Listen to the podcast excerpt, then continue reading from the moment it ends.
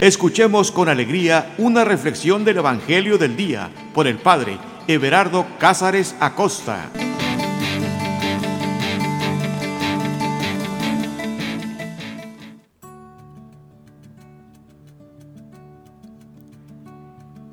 Carta de amor.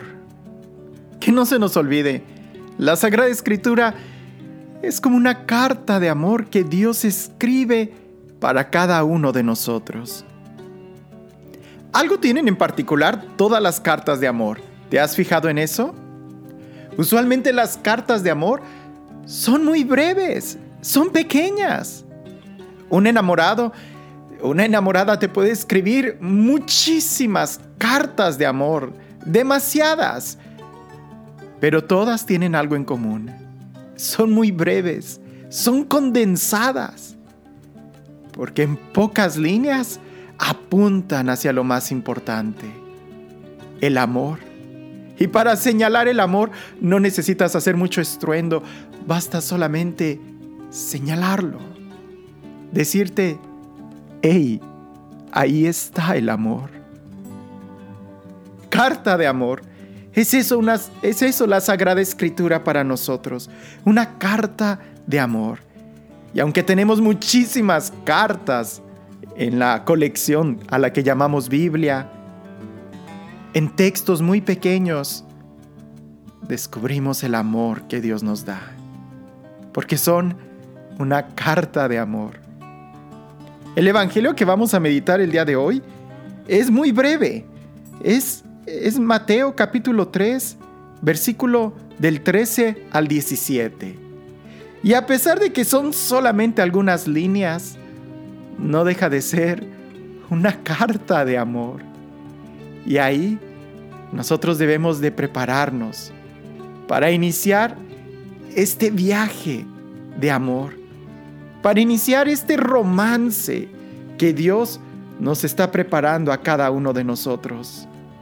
Porque cuando leamos estas líneas, estaremos transportándonos al lugar donde Dios quiere que estemos.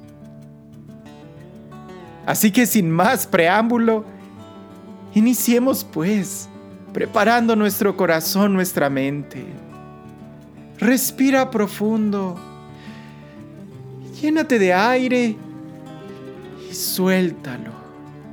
Y al soltarlo, suelta todo. Suelta los frenos. Deja todo en las manos de Dios. Respira profundo y preparémonos para un encuentro de amor.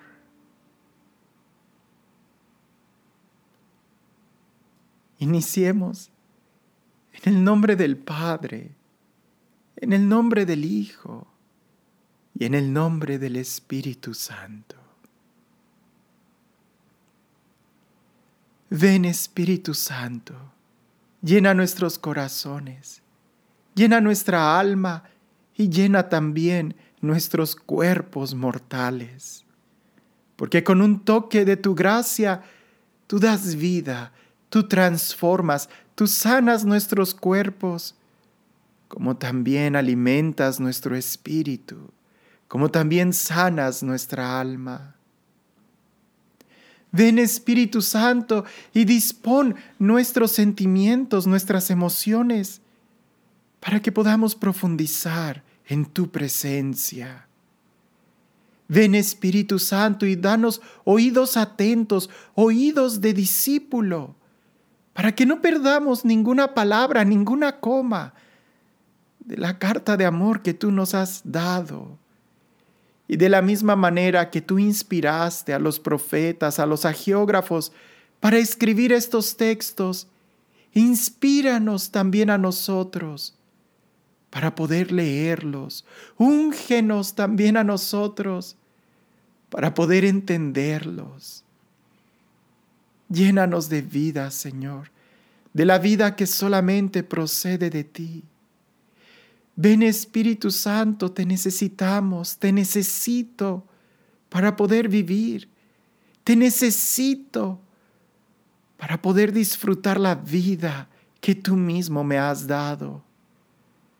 Ven Espíritu Santo, llena mi mente, transfórmala, renuévala. Ven Espíritu Santo y crea en mí imágenes que puedan impregnarme del recuerdo de tu amor. Ven Espíritu Santo y haz patente en mí la obra salvadora de Cristo. Lléname de ti como llenaste a los apóstoles el día de Pentecostés. Y también te pido, Señor, de una manera muy especial, que así como los apóstoles reunidos en oración, todos, todos quedaron llenos de ti, también te pido que todos los que escuchen este audio estemos unidos en oración y que todos nosotros, sin importar el tiempo en el que estemos escuchándolo o el espacio, estemos unidos en ti, en un mismo espíritu. Y para eso, Señor, necesitamos que tú vengas a nuestro corazón.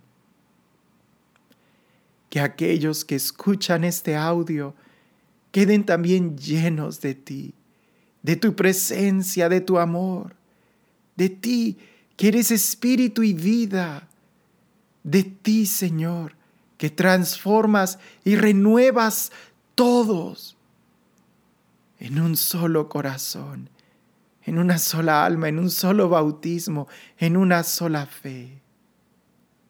Ven Espíritu Santo y llena nuestras mentes, llena nuestros cuerpos, llena nuestras células, llena cada átomo de nuestro ser de tu admirable unción.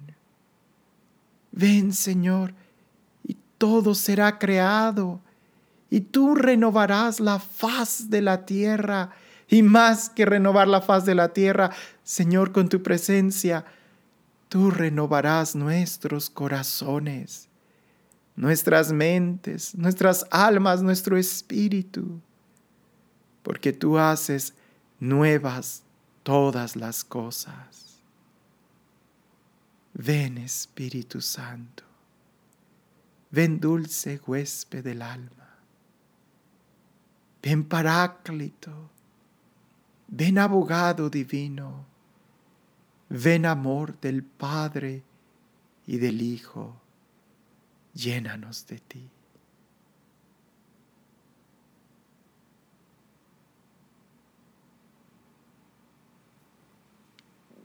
El texto del Evangelio es Mateo capítulo 3, versículos del 13 al 17. Y dice así. Entonces vino Jesús al Jordán desde Galilea para ser bautizado por Juan. Pero éste se resistía diciendo, Soy yo quien necesita ser bautizado por ti. ¿Y vienes tú a mí? Jesús le respondió, déjame ahora. Así es como debemos cumplir nosotros toda justicia. Entonces Juan se lo permitió. Inmediatamente después de ser bautizado, Jesús salió del agua y entonces se le abrieron los cielos y vio al Espíritu de Dios que descendía en forma de paloma y venía sobre él. Y una voz desde los cielos dijo, Este es mi Hijo amado, en quien me he complacido. Palabra del Señor. Inicia el Evangelio diciendo, entonces vino Jesús. Entonces pudiéramos decir, como en aquel entonces, como ahora, como siempre sucede. Jesús es quien viene. Jesús es quien toma la iniciativa. Es Jesús quien llega a nuestra vida. Es, es como una paradoja, porque muchas veces nosotros decimos, hay que buscar a Jesús, pero es más bien Él el que viene a nosotros y llega justo en el momento oportuno. Nunca llega tarde, pero nunca llega antes de tiempo. ¿Y cuál es el momento oportuno cuando Él viene a nosotros? Siempre, siempre está viniendo a nosotros. Él es, Él es el que viene constantemente a nuestra vida. Desde el libro del Génesis hasta el Apocalipsis, vemos cómo Dios siempre toma la iniciativa. Pero es que a veces somos nosotros los que cerramos nuestros oídos y nos resistimos no solamente a su voz, sino también a su presencia que viene a nosotros. En el libro del Génesis es Dios quien busca siempre la comunión, eh, la amistad con el ser humano.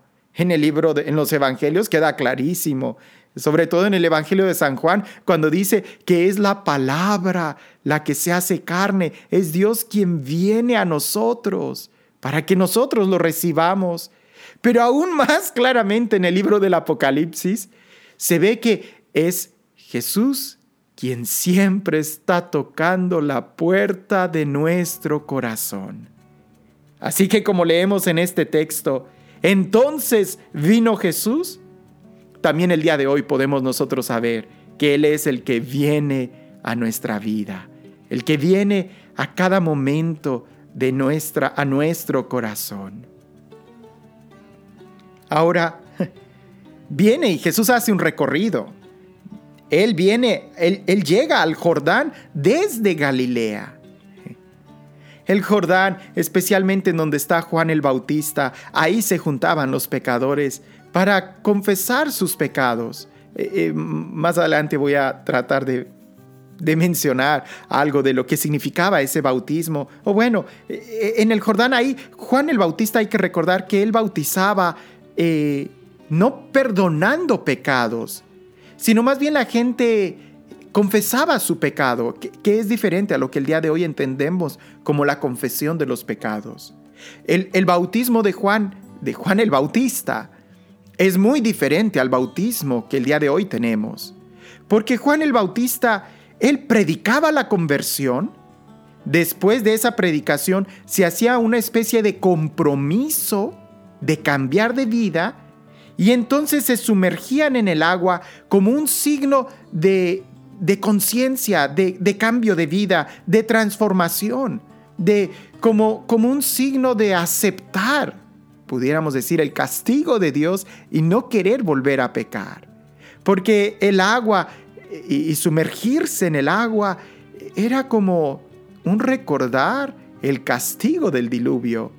Era como un recordar eh, que, que Dios purifica con el agua y con el agua también castiga, como cuando el pueblo de Israel caminó por en medio del mar rojo, caminó en, en medio del mar.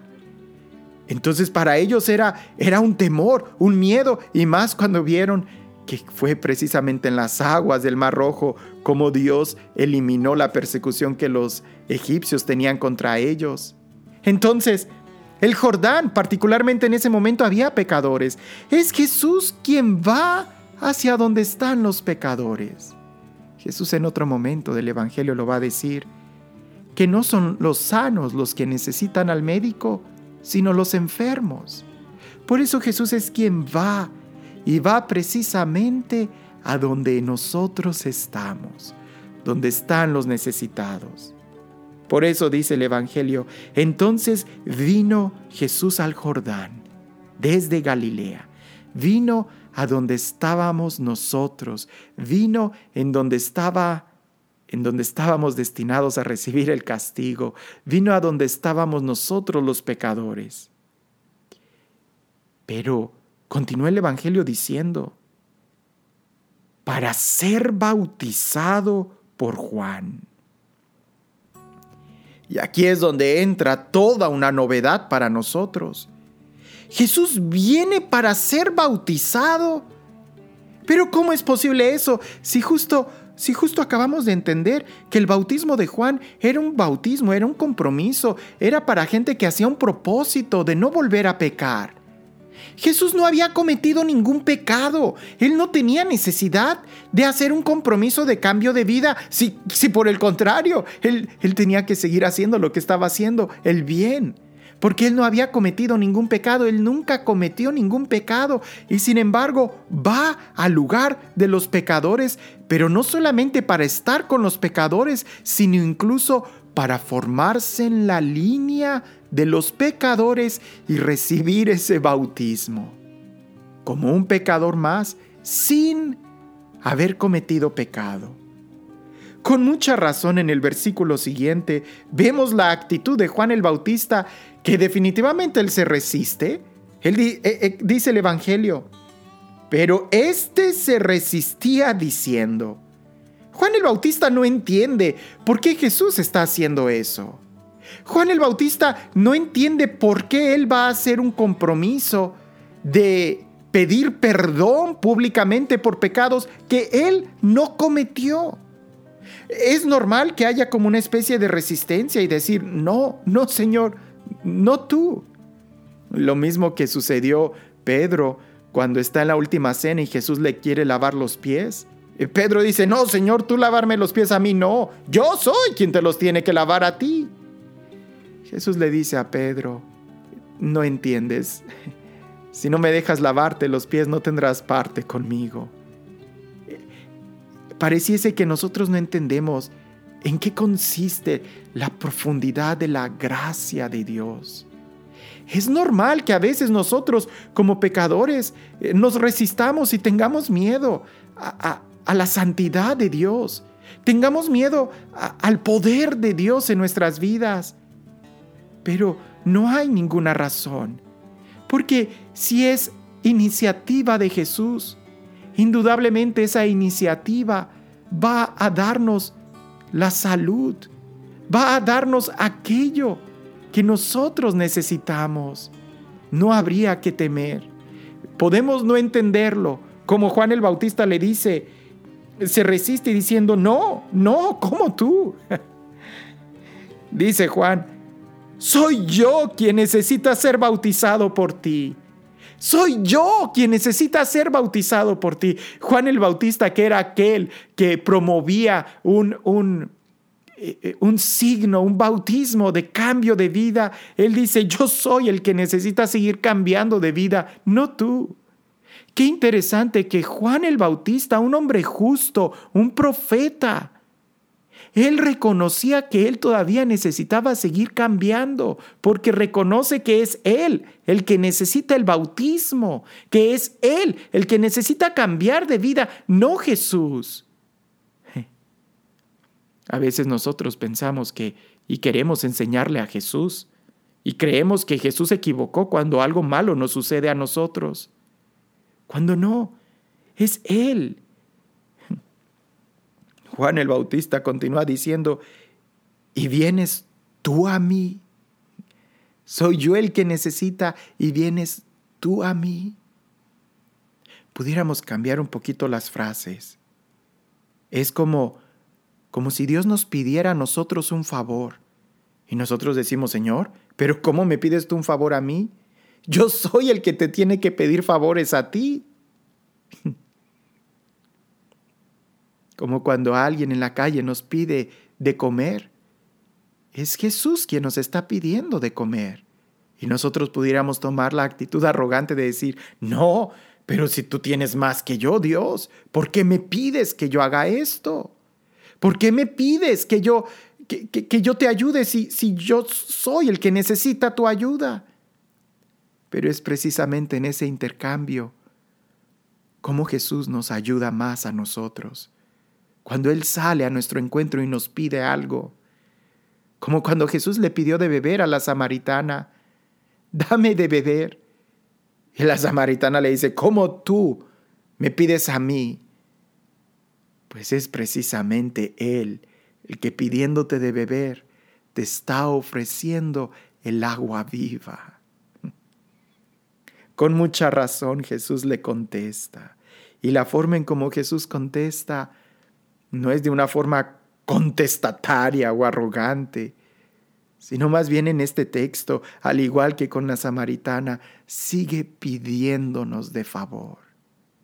¿Cuántas veces Jesús nos pide de favor que le abramos la puerta, que le dejemos entrar? Y Él, que es el santo, que es el bueno, que es el perfecto, que es el digno, nos lo pide como si fuera un pordiosero, como si fuera un necesitado.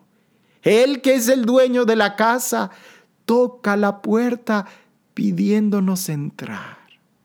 Jesús le contesta, déjame ahora, déjame ahora, déjame ahora, porque un día, un día sí será cierto que yo te bautizaré, pero ahora déjame ahora, porque un día sí, yo bautizaré con Espíritu Santo y fuego, pero en este momento déjame.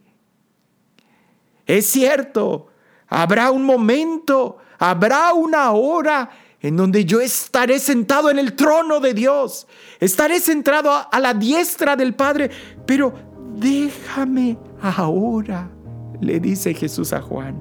Déjame ahora, por este momento, déjame hacer esto. Lo mismo nos dice a nosotros. Cuando se acerca a nuestra vida, cuando nos pide algo, cuando nos pide que cambiemos, cuando nos pide que... nos dice, déjame ahora, déjame ahora. Habrá un momento donde verás la gloria, pero ahorita déjame, déjame ahora. Así es como debemos cumplir nosotros toda justicia. Déjame ahora. Así es como debemos cumplir nosotros toda justicia. La justicia consiste en cumplir los mandamientos. La justicia consiste en darle a cada uno lo que se merece. Eso es muy humano. Nosotros estamos hablando de la justicia de Dios. En tal caso, habría que darle a cada uno lo que se merece, empezando por Dios. ¿Qué es lo que se merece Dios en nuestras vidas. ¿Qué es lo que Dios merece de nosotros? Absolutamente todo, diríamos. No darle a Dios, no darle a Dios lo que le corresponde, es el acto más injusto que existe. Ahora, la justicia no consiste solamente en yo, particularmente yo hacerla, sino Jesús le dice a Juan, debemos, habla en plural, debemos cumplir nosotros toda justicia. Es que dar justicia o hacer justicia no es solamente para el juez, sino es algo que nos compete a todos nosotros. Y particularmente en este, en este momento, particularmente en esta situación, Jesús quiere ser bautizado. Jesús quiere pedir perdón por pecados. Pero no, no, está, no está hablando de él mismo. Si ponemos mucha atención en el texto, él dice, cumplir toda justicia. Toda, toda justicia. Lo que quiere decir es que Jesús ya había hecho mucha justicia y le faltaba ahora un poco más para decir toda justicia.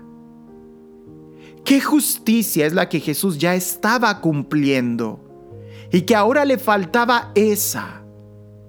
Que Él, sin ninguna necesidad, siendo el Dios eterno, el verbo eterno, empezó a hacer justicia no para él mismo, sino para nosotros, desde el momento en que se encarnó y asumió nuestra naturaleza humana. ¿Qué? ¿Cómo? Desde ese momento, desde el momento en que Jesús encarna, empieza a tomar nuestro lugar. ¿Para qué?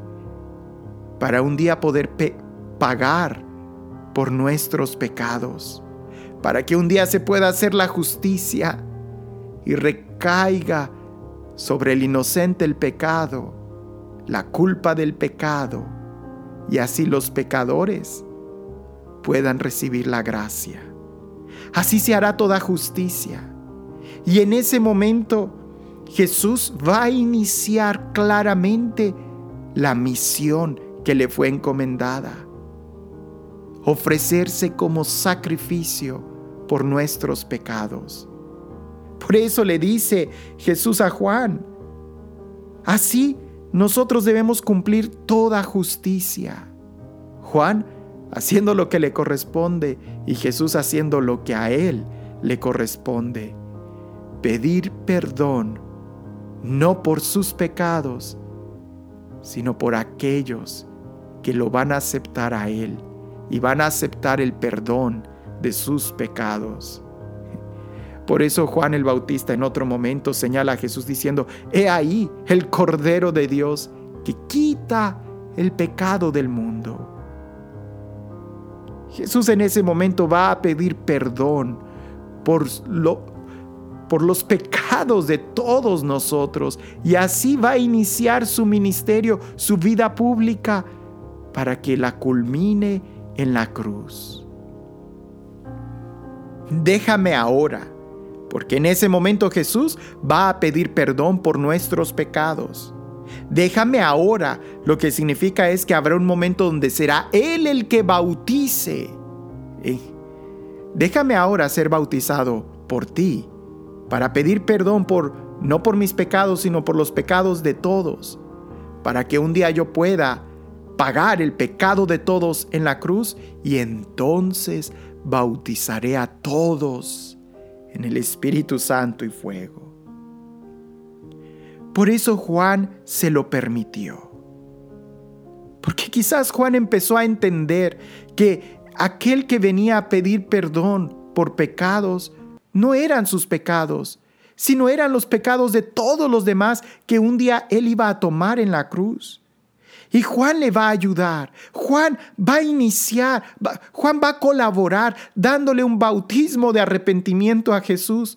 Cuando Juan sabe que Jesús no tiene nada de qué arrepentirse, pero Jesús lo va a hacer por todos nosotros, como un día también lo va a hacer en la cruz. Porque Él sabe que nuestro arrepentimiento, Juan, Juan el Bautista quizás vio que no era suficiente el arrepentimiento cuando íbamos a caer una y otra y otra vez en el pecado. Entonces era necesario que alguien que nunca cometiera pecado pudiera expresar el arrepentimiento por todos nosotros para que el perdón fuera pleno. Cuidado, eso no significa que, que podemos seguir pecando. No, significa que Jesús hizo algo pleno, algo perfecto, algo puro, algo inquebrantable. Por eso decimos, y Jesús lo dice, que la sangre que Él derrama es la nueva y eterna alianza. Anteriormente, pudiéramos decir, antes de Jesús, se necesitaban muchísimos animales que se sacrificaran y mucha sangre de corderos para poder perdonar los pecados, dice San Pablo. Pero Jesús bastó una gota de su sangre, porque Él, al arrepentirse por algo que ni siquiera Él cometió, Él era capaz de dar la gracia en plenitud, no como nosotros que nosotros nos podemos arrepentir mil veces del mismo pecado y seguimos propensos a volver a cometer pecado. Y aún así, la gracia de aquel que nunca cometió pecado, la gracia de aquel que incluso pidió perdón por pecados que él no cometió, expresado en este momento en el bautismo de Juan, pero incluso en la cruz, cuando dice, Padre, perdónalos, porque no saben lo que hacen está intercediendo por ti y por mí. En ese bautismo Jesús empieza a mostrar el por qué vino a este mundo. Para restaurarnos, para sanarnos, para ponernos en una nueva relación con Dios. Interesante lo que sucede. Entonces Juan se lo permitió. Y dice, inmediatamente después de ser bautizado, inmediatamente después de ser bautizado, Jesús salió del agua. Inmediatamente. Jesús no esperó. Jesús no está ahí en la línea de los pecadores. Jesús no va a estar ahí continuamente. No, inmediatamente Jesús salió. Inmediatamente. Porque la gracia y la santidad no está en el lugar del pecado. Entendámoslo bien esto. Jesús hace un recorrido para venir y sacarnos del fango, pero Jesús no se queda en el fango. Él inmediatamente, cuando viene a ofrecer su ayuda, Él sale, sale del fango. Por eso es importante que nosotros tomemos la ayuda que Jesús nos ofrece. Porque Él como un gran caballero nunca nos va a obligar, nunca nos va a obligar. Él nos ofrece la ayuda y hay que tomarla porque dice el texto, inmediatamente después de ser bautizado, Jesús salió del agua. Yo te pregunto, ¿cómo se sale del agua? ¿Yendo hacia abajo? ¿Yendo hacia los lados? Del agua se sale siempre yendo hacia arriba. Así es la forma en como nosotros salimos del pecado. Así es la forma en como nosotros expresamos verdaderamente nuestro deseo de conversión, yendo hacia arriba yendo hacia el amor del Padre, mejorando, no quedándote en el mismo lugar. Porque a muchos de nosotros nos gusta quedarnos en la misma situación de pecado y estar pidiendo perdón y hasta nos gusta. No, hay que ir hacia arriba, salir inmediatamente. Ya, ¿se me perdonaron los pecados? Cambia, sal hacia arriba, ve hacia arriba. Y es hasta entonces que se abren los cielos. Cuando tú vas hacia arriba, inmediatamente cuando pides perdón, inmediatamente cuando nosotros nos arrepentimos de nuestros pecados y hacemos el propósito de no volver a pecar, es ahí donde se abren los cielos. ¿Para qué se abren los cielos? Para que entremos, para que sepamos que ahí es nuestro lugar, no aquí en la tierra, sino en el cielo. Porque hay una diferencia entre arrepentirse y cambiar de vida. Ciertamente en el arrepentirse, tú haces conciencia de que lo que hiciste no estuvo bien. Te arrepientes, pero ese es un paso. El siguiente paso es, deja de hacer lo que hiciste mal. Está como aquella persona perdonen el ejemplo, pero está como aquella persona que sabe que, que bueno, uniéndose en unión libre con, con otra persona, y pon, pon la escena lo más dramático que quieras, ¿no? Es como aquella joven que se va y se une sexualmente en unión libre con un señor casado y viven ahí y ella se arrepiente, pero no deja esa casa, no deja de vivir con él no deja de estar al lado de ese hombre. Como te das cuenta, ella se arrepiente de lo que hizo. Sabe que lo que hizo no estuvo bien, pero no está cambiando, sigue estando en ese lugar. Por eso, una cosa es arrepentirnos y otra cosa es cambiar de vida. Es en ese momento donde queda claro que el ir a bautizarse es arrepentirse de los pecados pero el salir de esa situación es cambiar de vida. Las dos cosas tienen que estar presentes. No basta arrepentirse, hay que cambiar de vida. Pero tampoco es suficiente solamente cambiar de vida sin haberte arrepentido. Las dos cosas tienen que estar unidas. Te pongo un ejemplo para ayudar a entender lo otro. Es como si alguien ofende a un amigo y cambia, cambia de, de actitud, cambia de vida, ya no lo va a volver a ofender. Pero si no le pide perdón, si no se arrepiente y pide perdón, de nada sirve. Las dos cosas tienen que estar unidas. el arrepentirse y el cambiar de vida, para que los cielos se abran para ti. Se abren los cielos. Ahora, alguien pudiera decir, pero es que es dificilísimo vivir santamente. Es dificilísimo vivir eh, en este mundo lleno de seducciones y de pecado. Es difícil vivir la vida de gracia. Yo estoy de acuerdo contigo si tratas de vivirlo con tus propias fuerzas. claro que sería difícil. Es una odisea increíble. tenemos enemigos por todos lados. El mundo, el mundo con esta cultura que, que nos invita a pecar. Eh, Satanás, el espíritu del mal que continuamente está alejándonos de Dios y en un combate. Y también nuestra propia carne, que nuestras tendencias, eh, la concupiscencia corrompida nos, nos va arrastrando cada vez más hacia abajo. Estoy de acuerdo contigo si dices que con tus propias fuerzas es difícil vivir en un camino de conversión. Pero ojo, el texto dice que vio al Espíritu de Dios que descendía. El Espíritu Santo viene en nuestra ayuda. Jesús lo dijo. Lo que Jesús hizo en el bautismo, Él sin necesidad,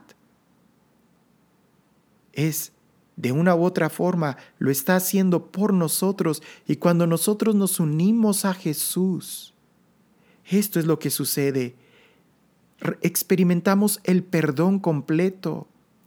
El bautismo que Juan daba era solamente un bautismo de propósito. La gente hacía propósitos de cambiar. Pero la plenitud del bautismo que Jesús nos va a dar no es propósito, es una realidad, es un cambio. De tal manera que literalmente nosotros experimentamos un nuevo nacimiento. Por eso lo que a Jesús le sucedió en ese bautismo y que solamente a él le sucedió porque todos los demás que iban a bautizarse en el bautismo de Juan, ninguno de ellos recibió el Espíritu Santo. ¿Por qué? Porque todos seguían en pecado. Se arrepentían, expresaban deseos de cambiar de vida, pero seguían en pecado. El bautismo de Juan no perdonaba pecados.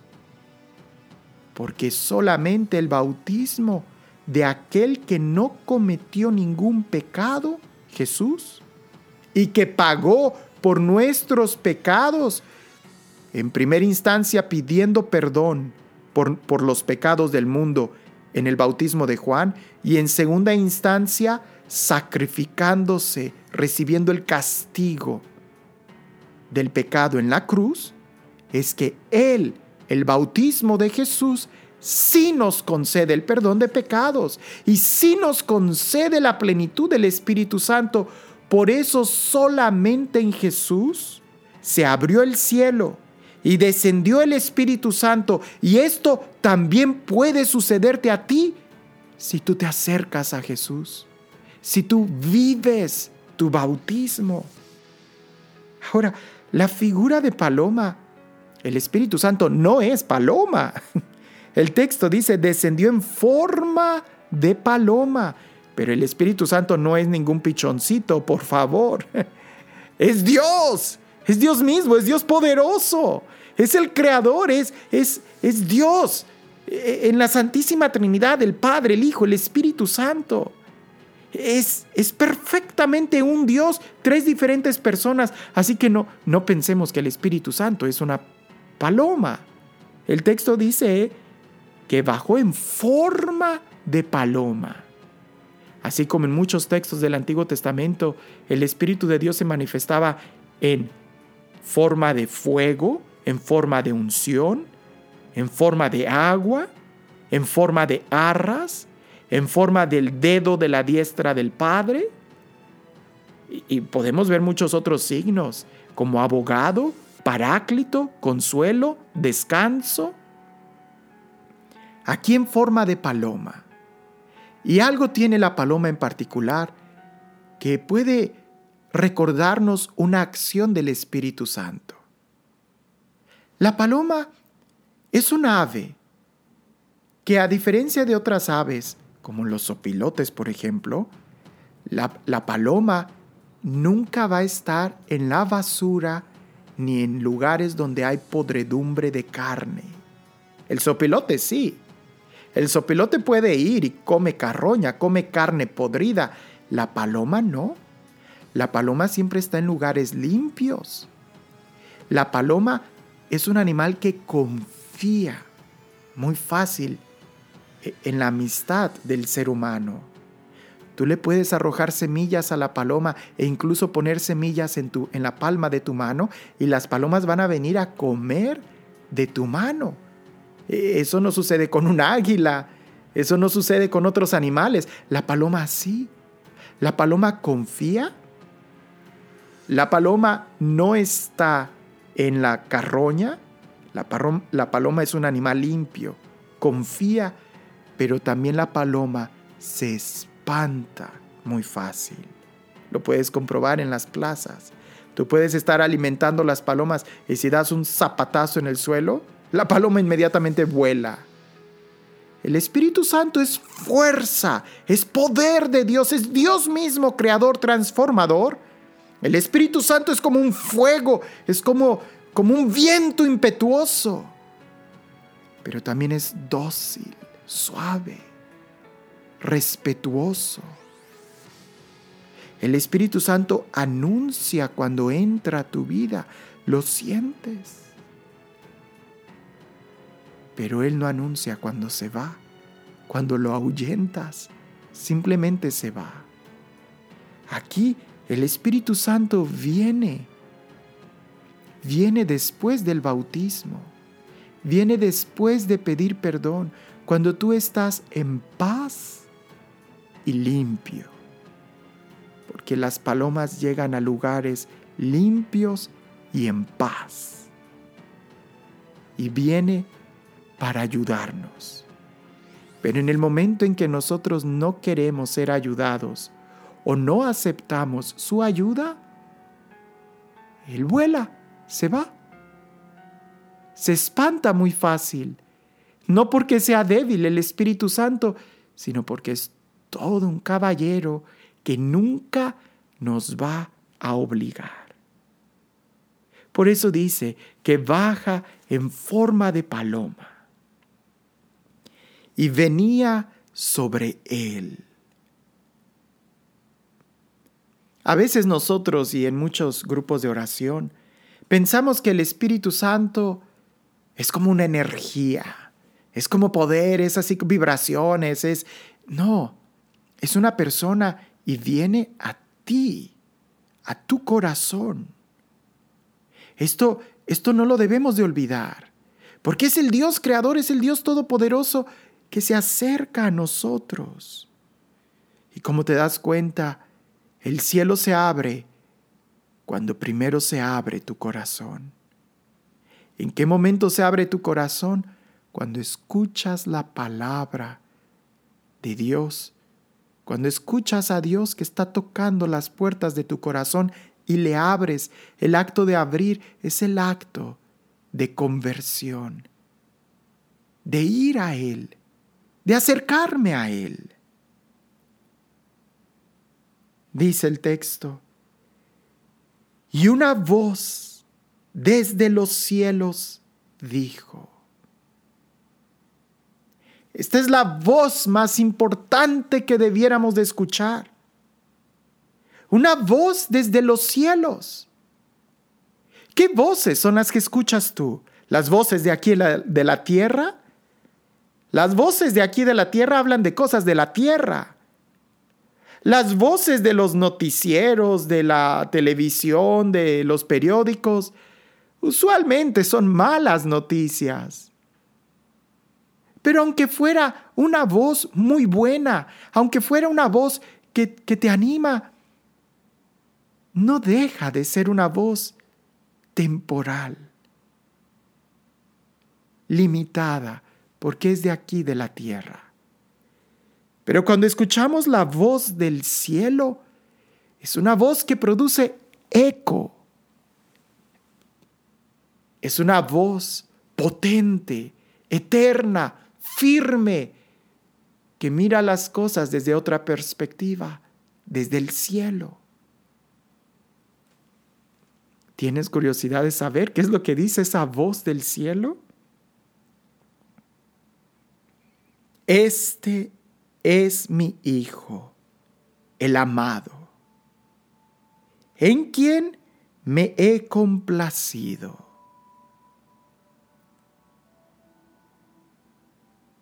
De la misma manera que nosotros decimos que Jesús es el único Hijo,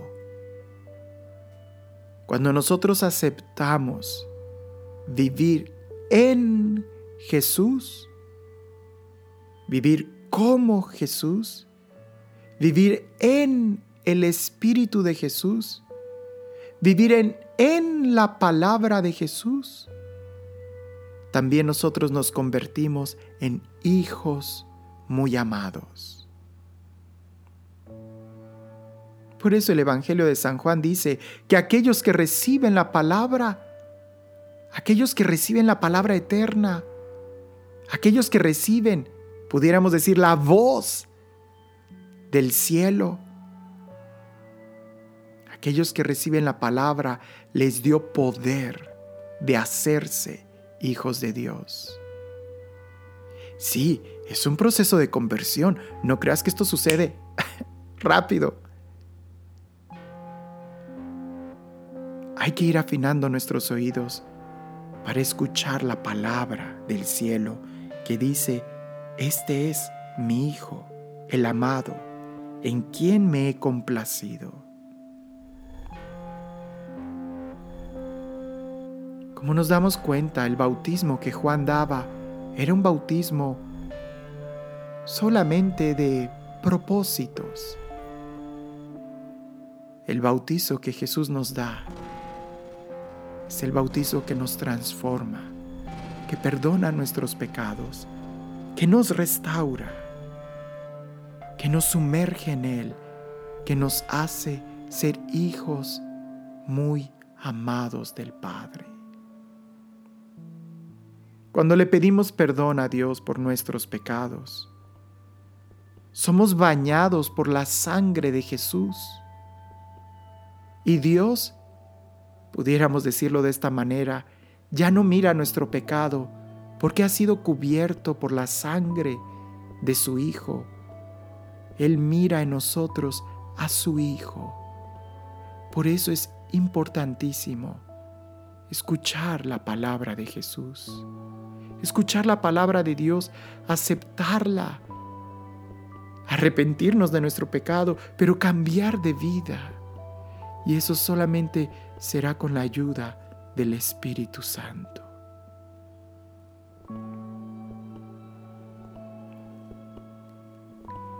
¿Qué te dijo Dios en este texto? ¿Qué es lo que te hace pensar al leer estas líneas? Recordar y ver la importancia de que es Jesús quien viene a nosotros, de que Él es quien toma la iniciativa. Quizás también la importancia de, así como Jesús hizo algo que Él no tenía necesidad, pero lo hizo por razón de justicia. Quizás también nosotros debiéramos de ayudar a los demás, aunque no tengamos necesidad, pero por razón de justicia. Porque si de justicia se trata, hay que darle a Dios lo que a Él le corresponde y le corresponde todo.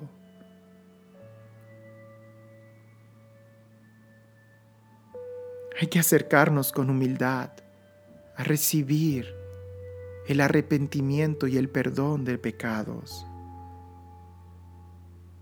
Hay que recibir el bautismo que Jesús nos da y quizás tú ya fuiste bautizado cuando eras bebé. No, no vas a volver a ser bautizado pero si puedes vivir tu bautismo, no solamente como propósitos, no solamente como un arrepentimiento, sino como un cambio de vida. Y para eso está el Espíritu Santo. ¿Lo escuchas? ¿Escuchas la voz del Espíritu Santo en tu vida? Has salido de ese momento de pecado hacia arriba, mejorando.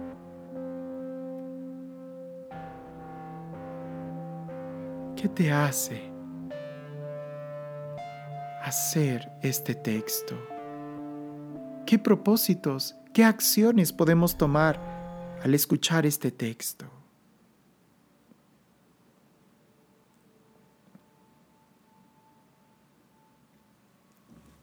Señor Jesús, te damos gracias por tu palabra, por tu amor. Te damos gracias porque tú siempre estás con nosotros, porque tú eres un Dios bueno, un Dios misericordioso, porque eres tú el que viene a nuestra vida, eres tú el que viene al lugar en donde nosotros estamos, sin importar nuestra situación, sin importar si estamos en pecado o no, eres tú el que viene a nosotros para sacarnos de este lugar. Tú no solamente vienes a consolarnos y a, y a dejarnos igual, no. Tú vienes a tomarnos y a sacarnos de este lugar. ¿Y a dónde nos llevas? A tu lugar, a estar contigo, a experimentar el amor del Padre como tú lo experimentas sabiéndonos y siendo hijos amados del Padre, como tú lo eres. Porque eres tú quien nos ha enseñado a dirigirnos a Él como nuestro Padre. Porque en ti, cada uno de nosotros somos hijos amados. Enséñanos Jesús a poder vivir cada día como hijos amados, escuchando la voz del cielo, escuchando la palabra que Dios nos da, palabras de amor, palabras de vida.